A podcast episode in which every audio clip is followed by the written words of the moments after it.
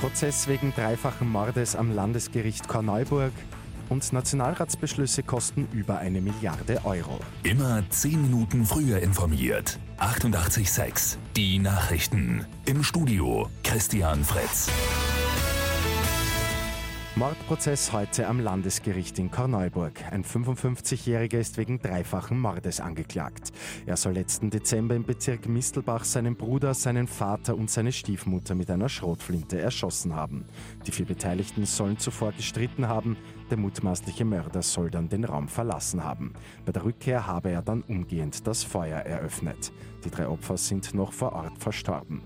Laut psychologischem Gutachten ist der mutmaßliche Täter zurechnungsfähig. Ein Urteil wird für morgen erwartet. Die letzten beiden Nationalratssitzungen vor der Sommerpause dürften etwas teurer werden. Laut Finanzministerium würden die Beschlüsse starke Auswirkungen auf das Budget haben. Im kommenden Jahr würden demnach über 240 Millionen Euro Mehrkosten dazukommen, im Rechnungszeitraum bis 2023 sogar insgesamt über 1,1 Milliarden Euro. Bei Lotto 6 aus 45 hat am Abend kein Spielteilnehmer die sechs Richtigen erraten. Am Sonntag gibt es einen Doppeljackpot, im Topf dann rund 2,4 Millionen Euro.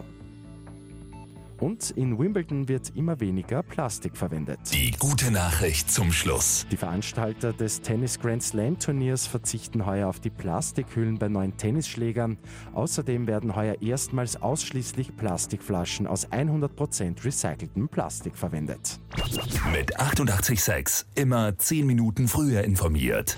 Weitere Infos jetzt auf Radio 886 AT.